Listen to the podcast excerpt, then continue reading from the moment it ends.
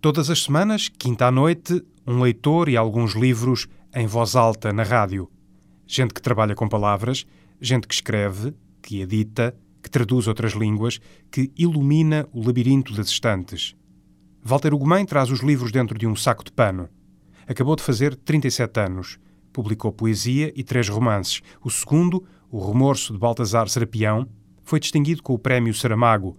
O Nobel da Literatura chamou ao livro um tsunami, não no sentido destrutivo, mas da força, uma revolução.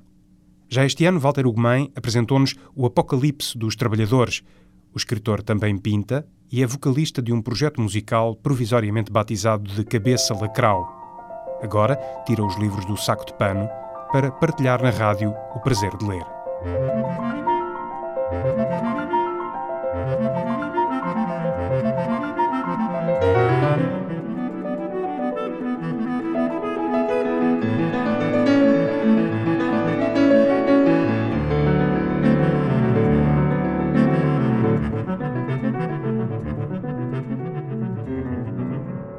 Boa noite, Walter Ugumem. Obrigado por trazer à rádio algumas leituras do seu uh, gosto. Boa noite. Recentemente, na apresentação do seu último livro, disse que aquilo que o faz correr na escrita é a possibilidade de se emocionar. É também isso que o faz correr os olhos pela escrita dos outros? Sim, sem dúvida. Um, não, não, não gosto de, ou, ou pelo menos aquilo que me deixa indiferente não me, não me interessa e acho que o melhor que nos pode acontecer é sentir uma certa ternura por, pelo que é feito. Uh, e sem dúvida que procuro isso a todo, todo momento. Imagino que faça leituras de pesquisa para o, para o seu trabalho e leituras de uh, puro uh, encantamento, uh, deleite. Sim, sim, sim, eu acho como toda a gente. E, e descubro coisas com que sinto mais afinidade, outras menos. Curiosamente, normalmente aquilo uh, de que mais gosto ou que mais me fascina é o que está mais distante do que eu faço enquanto escritor. Como assim? Porque talvez seja aquilo que, que eu suspeito que não sei fazer, não é? O que eu sei fazer, bem, vou fazendo e vou acomodando e vou habituando-me. Agora, aquilo que, que, tem, que traz um registro radicalmente diferente do meu e do que eu sou capaz de fazer, normalmente é onde está o desconhecido e é o que eu quero conhecer. Em termos concretos, o Walter uh, escreve poesia, já terá escrito mais, uh, uhum. publicou uh, já muita poesia. depois começou a percorrer o caminho da prosa, já com três romances. Uhum. Quando diz que procura coisas distintas, tem a ver com o estilo, tem a ver também com a forma, com o género? Sim, tem a ver, tem, tem a ver também com, com com a parte mais uh, técnica, se quisermos, não é? com, essa, com esse interesse em explorar a literatura pelo, pelo, pelo que ela tiver ainda de, de novo, se é que isso existe. O trabalho com a palavra. Sim, mas, mas eu estou convencido de que aquilo, aquilo que nos faz correr é, é, é, é realmente o desconhecido, não é? Aquilo, aquilo que nós sabemos, é, pelo menos eu comporto-me assim, aquilo que eu sei vou dando como adquirido e não e não fico demasiado tempo a refletir nas conclusões que já tirei. Por isso, interessa-me é chegar ao, chegar ao lugar onde eu nunca estive, não é? Um lugar, um lugar dentro da cabeça, substancialmente, mas, mas é aí que, que eu vou encontrar eh, possivelmente um novo gozo. É aí que eu vou crescer, no fundo, não é? Não crescemos com aquilo que já somos, crescemos com aquilo que ainda não somos. As escolhas que fez para estas leituras aqui na rádio cruzam literatura com outros dois universos que também habita, também frequenta, as artes plásticas e a música, já lá vamos, uhum. mas propunha uh, começarmos pelo seu, pelo seu livro, talvez, uh, o seu terceiro romance, O Apocalipse dos Trabalhadores, uma edição deste ano da Quid Novi. Um, quer, eh, ele tem sido apresentado em diversas sessões uh, através do país, mas quer apresentá-lo uh, uhum. aos ouvintes mais distraídos. Bem, que livro é este? É um romance sobre, hum, sobre alguma uh, precariedade nas uh, relações laborais, mas uh, visto um pouco a partir de, do lado mais apaixonado, do, das, das, das relações viciadas pelo amor, da, da desistência, da perda. envolve duas mulheres a dias, envolve um ucraniano, envolve um reformado E, também um cão chamado Portugal. Também um cão chamado Portugal e procura ser um, um retrato de uma certa Portugalidade contemporânea. Passa-se nos dias de hoje, justamente. Passa-se passa hoje e em que, em que ao mesmo tempo se revela um fascínio enorme pelo país. Não é? é seguramente um livro de alguém que adora Portugal, eu adoro Portugal, uh, mas que, embora adore Portugal, reconheça e, e lute para que se ultrapassem alguns problemas de fundo que temem em não, em não desaparecer. Uh, então uh, uh, está nesta nesta ponte entre entre o, o, o, quanto é difícil trabalhar, o quanto é difícil encontrar uma estabilidade, o quanto é difícil confiar nos outros e o quanto parece ser difícil para os portugueses lidarem com os estrangeiros que vêm para cá tentar a sua sorte. Uhum. E no meio desta desta tempestade surge um certo apocalipse que tem que ver sobretudo com quem trabalha. Quer partilhar connosco aí um, uma página? Eu ia ler, ia ler o, exatamente o início do livro, que começa com um sonho da personagem principal, que é a Maria da Graça. De noite, a Maria da Graça sonhava que às portas do céu se vendiam souvenirs da vida na terra. Gente de palavras garridas que chamava a sua atenção com os braços no ar, como quem tinha peixe fresco, juntava-se em redor da sua alma e despachava por bagatelas as coisas mais passíveis de suprir uma grande falta aos que morriam. Os últimos charlatães, pensava ela, envergonhada até por ter de pensar depois de morta. Ou que talvez fosse coisa boa, antes de se entrar no céu, ser dada a oportunidade de levar um objeto, uma imagem imaterializada, algo como prova de uma vida anterior ou extrema saudade. Ela pedia-lhes que a deixassem passar, ia à pressa, insistia, Sabia mal o que fazer e não podia decidir nada sobre nada. Seguia perplexa e não querendo arriscar a ganância de se depositar na eternidade a partir de um ato de posse. Por uma compreensível angústia, ansiedade ou frenesi de ali estar tão pela primeira vez, mantinha a esperança de que talvez São Pedro a esclarecesse, e com um pé lá dentro e outro ainda fora, lhe fosse possível comprar o Requiem do Mozart, a reprodução dos frescos de Goya ou a edição francesa das Raparigas em Flor. As portas do céu eram pequenas, ao contrário do que poderia esperar. Precisaria de se baixar consideravelmente para passar, e na multidão de quem queria ser atendido, era dramática a confusão, gerando violência e uma nuvem de pó que se levantava com muita frequência. A Maria da Graça ainda escapava aos vendedores e já tentava perceber de que lado da praça devia arriscar a sua aproximação à porta. Não era fácil fazer o caminho daqueles cem metros sem levar um encontrão, ou pior, ser confundida com um dos arruaceiros e, por isso, obrigada a permanecer ali fora a enraivecer eternamente. Não ficavam ali eternamente, pensava depois. Haveriam de seguir para o inferno, levados pelas orelhas como mal comportados. Talvez passasse por ali uma carrinha fechada, que os apanhasse como se fazia aos cães vadios. Uns homens sairiam em busca de quem estivesse naquele impasse e atacariam com redes grandes que lhes tolheriam os gestos a praça ficaria limpa por um tempo. A Maria da Graça encostava-se o mais que podia às paredes e lá fazia o seu percurso, convicta de que, tendo morrido de tão horrenda sorte, seria digna de todos os perdões e admitida no céu. Assim se apresentou. Maria da Graça. Fui empregada de limpeza, sim, mulher a dias, como se fosse mulher só de vez em quando, em alguns dias. E o São Pedro perguntava-lhe: O que é que isso quer dizer? E ela respondia: Matou-me o senhor Ferreira, que há muito me andava a fazer mal, e eu até já o via acontecer.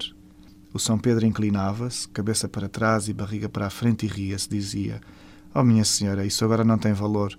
Os mortos são todos iguais, não têm profissão, e não lhes vale de nada o que aprenderam a fazer, ou parece-lhe que existem aqui quartos para limpar.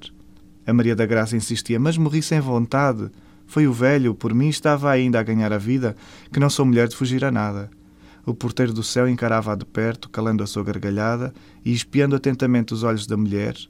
Dizia: E que terás feito tu para mereceres isso? perguntava-lhe. Como podes esperar o perdão se ficaste ao pé do teu predador quando podias ter fugido? Que quereria ele dizer com aquilo? Que provocador lhe parecia ao São Pedro o estupor? Estaria tão informado sobre as iniquidades dela? perguntava-se. Que maldade de homem lhe parecia a fazer da entrada do céu uma coisa difícil? E que mau aspecto tinha aquilo, com as brigas às portas, tão infindáveis e barulhentas. O santo recolhia os lábios como quem, fechava, como quem se fechava para não mais falar, e foi como se pareceu a uma pedra. Uma pedra que, ao invés de se fazer de força inerte e bela, rolara para o centro da pequena porta como selando um túmulo. Que terrível a entrada do céu, se era em tudo parecida com a da morte. Ir para o céu, pensava a Maria da Graça, é morrer. Deixava-se estupefacta com tal ideia, como se por natureza uma coisa não pudesse significar a outra. Depois Maria da Graça acorda e prossegue o romance O Apocalipse dos uh, Trabalhadores, um romance, Walter Ugumem, onde, como já referiu, há também um ucraniano e outros uh, uhum. imigrantes de leste. Uh, a xenofobia, uh, que é uma realidade em Portugal, como uhum. noutros países, que existe matreira, um escondida, talvez, uhum. subtil, outras vezes nem tanto, é também, nesse caso, um racismo, é também um tema da música que sugere para fazermos agora aqui uma ponte entre as palavras, Exatamente. com palavras cantadas. Billie Holiday, Strange Fruit, uh, porquê esta escolha? Porque, porque é uma bandeira, não é? é, é todo um programa de, de, liberdade, de crítica e de liberdade, e porque sugere uh, imagens do mais uh, poético possível, e porque a Billie Holiday é a grande deusa da, da voz e da emoção.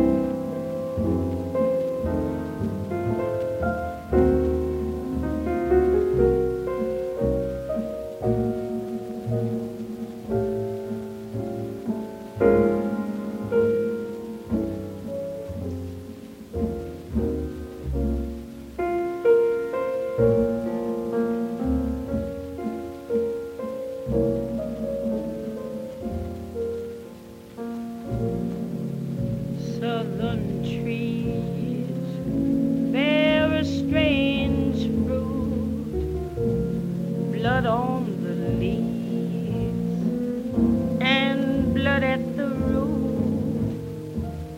Black bodies swinging in the southern breeze. Strange fruit hanging from the poplar trees.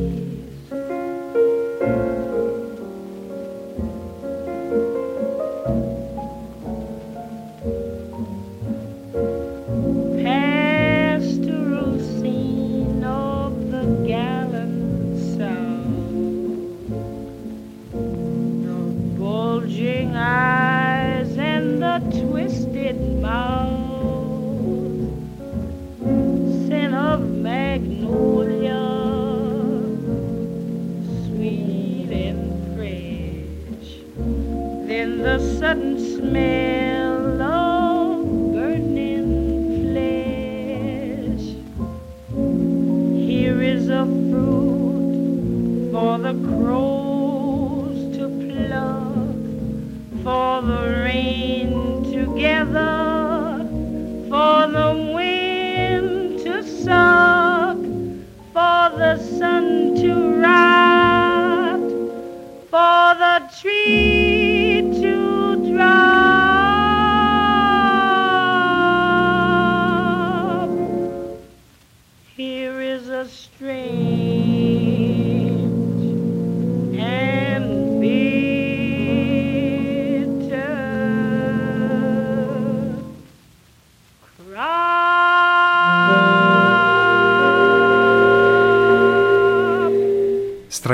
De Billie Holiday, a primeira escolha musical de Walter Ugumem. De regresso aos uh, livros, uh, aqui na mesa da rádio, palavras de uh, um grande da história da música, Mozart, Uma Vida Secreta, uma seleção de cartas publicada pela Cavalo de Ferro. Uh, o que é que o interessou neste livro, Walter Ugumem? Interessa-me o Mozart como personagem. Uh, Mozart é, sem dúvida, e se puder fazer ainda a ligação com o meu romance, uhum. uma daquelas personagens que, segundo o que, o, o, que se diz no Apocalipse dos Trabalhadores, uma daquelas personagens que veio ao mundo e impressionou o próprio Criador, não é? Eh, Deus não estaria consciente da, da maravilha que acabara de, de, criar quando, quando Mozart nasceu. E, e, e, esse fascínio é um fascínio que eu tenho uh, por, esta, por esta figura. Uh, poder aceder às cartas pessoais, sobretudo a esta correspondência uh, para o seu pai, é, é, podermos entrar dentro de, um pouquinho dentro da cabeça de um gênio, não é? E sabermos então afinal que semelhanças é que um gênio pode ter com, com os comuns mortais, como nós, não é? Como, como nós. Leve-nos por aí, por uma carta de Mozart. Vienne, 7 de agosto de 1782. Mon très cher père. Beijo-lhe as mãos e agradeço-lhe com toda a ternura que um filho pode sentir pelo seu pai, pelo seu bondoso consentimento ao nosso casamento e pela sua bênção paternal. Sempre contei com ela, pois sabe pelas minhas cartas que eu próprio reconhecia tudo. Tudo o que alguma vez podia ter dito contra esta decisão. Mas sabia também que não podia agir de forma diferente sem faltar à minha consciência e à minha honra, pois pude confiar em si.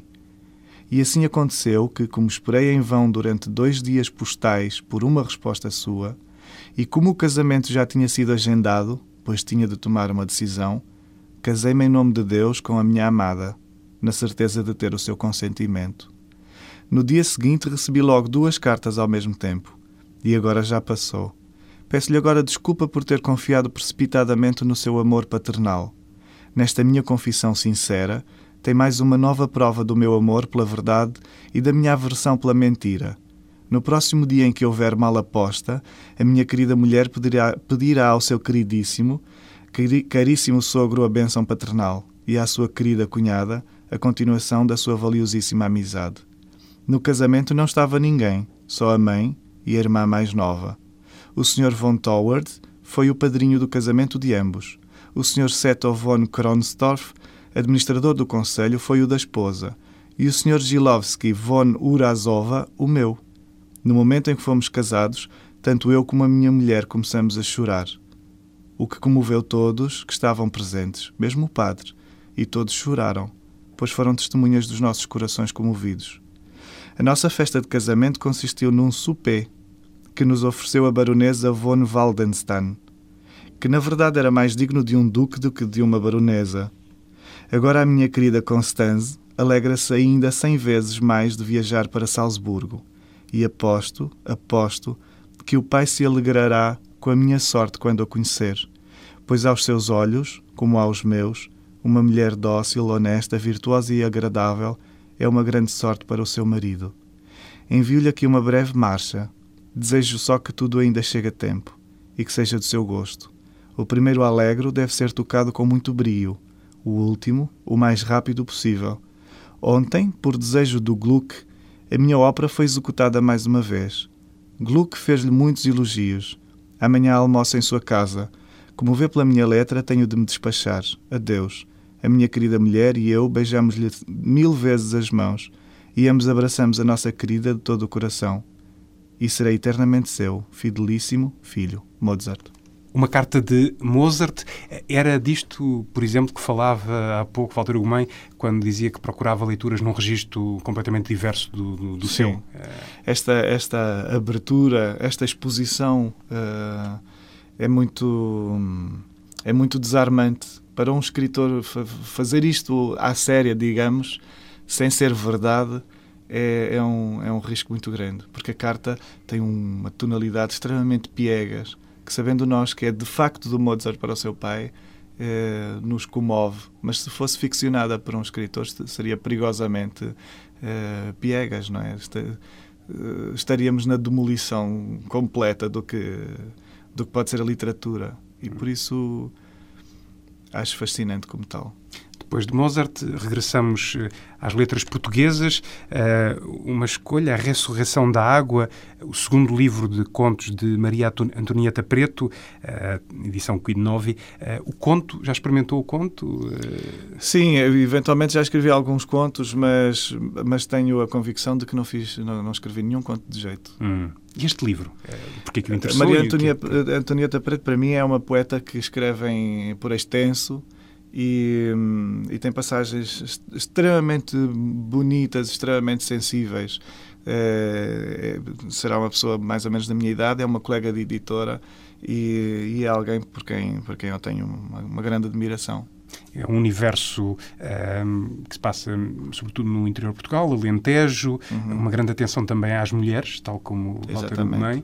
Um, quer um, brindar-nos com um certo? Uhum. Um, um pequeno excerto de um conto chamado O Livro do Céu. Há muita soma de anos que a conhecemos assim. Passam-se meses que não a vemos. Ajeitou-se, acolá, naquela casa caiada, onde há aranhas e paredes movediças. Não tem água, vive sem luz. A menina é muito simples no jeito de vestir e de falar com a gente. Diz quem já a ouviu que do postigo da sua casa se assomam palavras estranhas. Dizem que as palavras andam no ar, que bradam muito, que das palavras saem os gestos de todos os dias e dos gestos a sua vida. Dizem também que há cores pelo ar, cores que ela inventa e que estas têm cheiros, uma vida que a gente não há meio de compreender. Tenho um mundo grande à volta com grandezas que nunca inventei. Invento todos os dias a vida que existe. Invento a água que é verdade. Invento o sol. Invento as flores. Invento as sensações. Invento a minha pele e o meu corpo. Invento a ideia de inventar. E invento os homens a colherem a água e o sol e as flores e as sensações. Invento os homens a acariciarem os meus dias inventados. Há muita soma de anos que a conhecemos assim. Passam-se meses que ali fica trancada. A casa engana na parte da frente. A casa ainda é grande, tem muito campo lá para trás. O que faz uma menina daquelas que veio da cidade ali sozinha num casarão daqueles? E como será que ela se arranja para tomar banho? Não tem água nem esquentador. Mas a menina cheira bem e é muito limpa. Tem uma pele de porcelana. Nunca vimos outra pele assim a música das palavras de Maria Antonieta Preto, um certo de um dos contos do livro A Ressurreição da Água. Propunha uh, fazermos uh, mais uma passagem pela música, ainda o jazz, agora num registro masculino, que não é uhum. tão frequente uh, na galeria dos cantores, há menos homens. qual é a sua escolha? Johnny Hartman, Charade, que é de um romantismo absolutamente incrível e que tem que ver também com é, naquilo que ele diz na letra, com o ficcionar de alguma forma um certo amor, que eu acho que é o que estava em causa também neste conto da, da Maria Antonieta Preto, a invenção das coisas.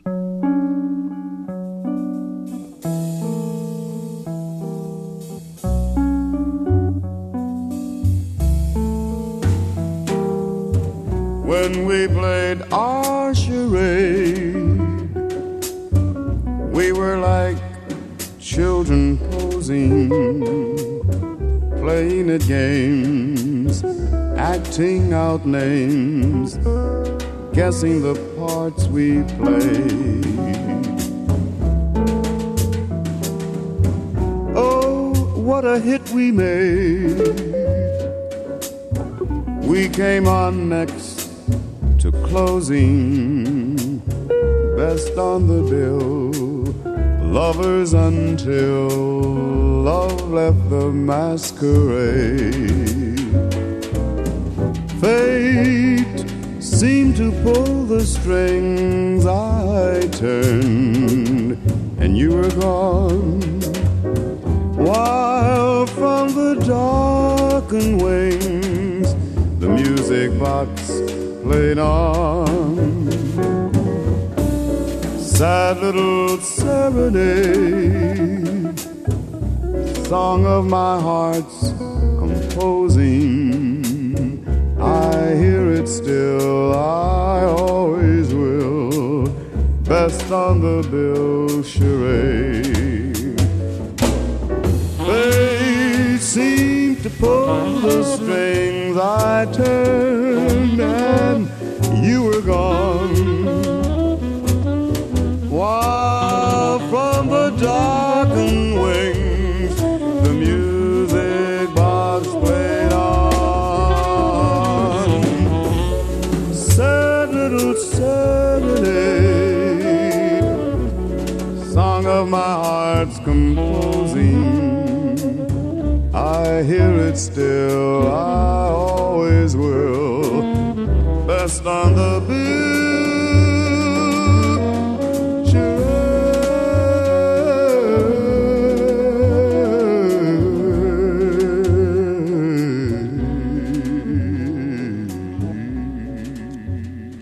Charade, de Johnny Hartman, mais uma escolha musical de Walter Ugumem, convidado de lido e relido para trazer à rádio alguns livros eh, a seu gosto. Agora, um livro eh, de uma pintora uh, mexicana, Frida Kahlo, que já tivemos, de quem já tivemos a oportunidade de ver em Portugal mostras interessantes. Aqui, o tal cruzamento que falávamos no início dos universos da literatura, da escrita uhum. e das artes plásticas, o que é que a leitura destas cartas e outras anotações de Frida Kahlo já lhe proporcionou, Walter Ugumem? Um, mais uma vez, o poder entrar no universo da Frida Kahlo, passar um pouco perto do que ela, de quem ela possa ter sido, é-me é caro. E depois, a Frida Kahlo, por exemplo, partilha algo com a Billie Holiday, porque não sendo uma virtuosa, é, é alguém, é uma criadora absolutamente extasiante, no sentido em que chega a um, a um resultado fabuloso não pelo, pelo, pela, pela, por uma certa ânsia de perfeição, mas exatamente pelo seu contrário, pela honestidade da sua proposta. É, é uma artista extremamente imperfeita, é uma artista, uma artista que assume o defeito, as palavras são tão atormentadas como a pintura? E as palavras são um, um pouco uh, tolas, se é que podemos dizer assim. E, curiosamente, se há pouco ouvimos o Mozart a falar ao pai, aqui ouvimos a Frida Kahlo a falar à mãe. Por isso os meninos falam com os meninos e as meninas falam com as meninas. há aqui uma, uma, uma caixinha fechada. Mas, um, mas, mas dá, dá sobretudo para perceber o quanto o quanto o cotidiano de uma de uma criadora tão uh, esdrúxula quanto a Frida Kahlo pode parecer-nos uh, comum é? até certo ponto um, ehm, poderíamos viver estas coisas qualquer um de nós e eu acho muito curioso podermos abrir estas, estas, estas pequenas janelas Big Brother para cima, para cima das pessoas que, que admiramos. E, e, depois eh, de tomar esta carta como uma proposta literária, digamos assim, vinda de, de alguém que não estava à espera de fazer literatura, mas simplesmente falar à sua própria mãe, não é? Quer partilhar a carta connosco? Exatamente. Nova York, 20 de janeiro de 1932. Mãezinha linda. Finalmente já estou melhor. Só tenho um bocado de catarro e de tosse, mas é coisa pouca. O pior foi que passei uns dias mais que aborrecida, encafuada neste hotel rasca, a ver o parque central tão pelado de árvores, que mais parece um aterro, e a ouvir rugir os leões, os tigres e os ursos do jardim zoológico, que está mesmo em frente do hotel. À noite, ponho-me a ler histórias de detetives e depois já só consigo pegar no sono de manhãzinha, e é um pesadelo atrás do outro. Foi assim que passei oito dias de gripe. Ontem saí um bocado, mas não me quero armar em valente porque o clima é tramado e ainda é pior ter uma recaída, não é? Por isso prefiro aborrecer-me e ficar a ver passar as moscas no hotel. Por outro lado, de dia aparece sempre algum pessoal, à tarde também e à noite. Tudo o que eu faço é esperar pelo Diego. De vez em quando jantamos no restaurante do hotel e, se não, mandamos vir o jantar cá para o quarto. Há uma senhora aqui, irmã de uma conhecida minha de São Francisco, que vem ver-me muitas vezes e que diz que simpatiza imenso comigo. Coitada, já é velhota e é muito boa para mim. Só que eu não tenho lá muita paciência para as pessoas, não sei porquê. Às vezes também cá vêm as Bloch, umas judias filhas do melhor compositor de música moderna, o Ernesto, Ernesto Bloch. Tratam-me bem. A mais velha toca laúde. É um instrumento muito antigo que se, que se tocava na Idade Média e a coitada a carta com a laúde só para me vir tocar e cantar canções. No outro dia, veio fazer-me de comer para que eu variasse de comida e fez-me uma sopa de legumes que sabia a mortos, mas tive de lhe, de lhe dizer que estava magnífica. Depois, fez-me um doce de chocolate com palitos La Reine, que estava assim assim, mas estou-lhe muito agradecida por me tratar tão bem, porque não é obrigada a isso, não achas? São umas raparigas muito pobres que vivem do trabalho e só têm o que é estritamente necessário – pois o pai está na Europa e, além do mais, é um mulherengo que faz sofrer imenso a mãe delas. E é por isso que elas não gostam dele e que vivem sozinhas aqui com o irmão delas, que é casado e é engenheiro eletrónico e também é muito pobre e bom rapaz. Há várias pessoas que se portam muito bem comigo. Outra rapariga que viveu no México durante três anos e que fala espanhol muito bem é a Ella Wolf. Ela gosta muito de mim e, quando estive doente, apesar de trabalhar e de viver muito longe, veio ver-me e trazer-me remédios e livros e tudo o que me apetecia. É russa, morena e rechonchuda. Parece muito com a Mati, só que a Mati é mais bonita do que ela. A Malu Cabreira também se portou muito bem comigo, porque apesar do passado, que tu bem conheces, e da amizade com a Guadalupe Marim, trata muito bem e quis travar amizade comigo. Como vês, quanto a ter quem olhe por mim, estou bem servida. Por outro lado, o Diego, apesar de aparentemente não se preocupar comigo e de passar a vida a pintar, gosta muito de mim e é muito boa pessoa. Eu acho que todos os homens são uns inúteis em caso de doença, não achas? Mas é magnífico comigo. Eu é que afino demasiadas vezes e abuso, e ponho-me com um humor dos diabos. Mas acho que irá passando com o tempo. Vou escrever à Hortência Munhoz, porque tenho muita vontade de a ver antes de partir para Detroit. Dá muitos beijinhos ao papá, à Cristi, à menina e dá cumprimentos ao António. Já escrevi à avózinha. Só espero uma cartinha tua. Já chegou o presente da Isoldita ou ainda não? Mando-te todo o meu coração. A tua friducha envio-lhes, a ti e ao papá, estes 5 dólares para comprarem aquilo que quiserem os dólares e o coração de Frida Kahlo, nesta carta que integra o volume Escritos de Frida Kahlo, aqui uma edição Círculo Leitores, última escolha de Walter Ugumem uh, para esta hum, partilha do prazer de ler na rádio. Walter Ugumem tem participado em diversas comunidades de leitores, uh, umas vezes com livros seus, outras vezes uh, um, conversando, discutindo livros de outros. O que é que lhe tem trazido esta experiência das comunidades de leitores? É, é muito interessante, sobretudo, é, todos nós sabemos que um, que um livro é, em grande parte, feito pelo seu leitor. É? E, e, é muito interessante verificar isso, é? acionar uma máquina onde temos, onde, onde colocamos os leitores uh, em atividade e, e obrigá-los a, a produzir esse efeito diante dos nossos olhos e saber exatamente onde é que no nosso livro deixamos pistas para que o livro se transformasse em algo muito diferente do que estávamos à espera. Tem tido muitas surpresas no seu caso com os seus sim, livros? Sim. Há pessoas, há pessoas que, que veem as coisas mais incríveis, muito mais incríveis do que eu, do, do que eu vi.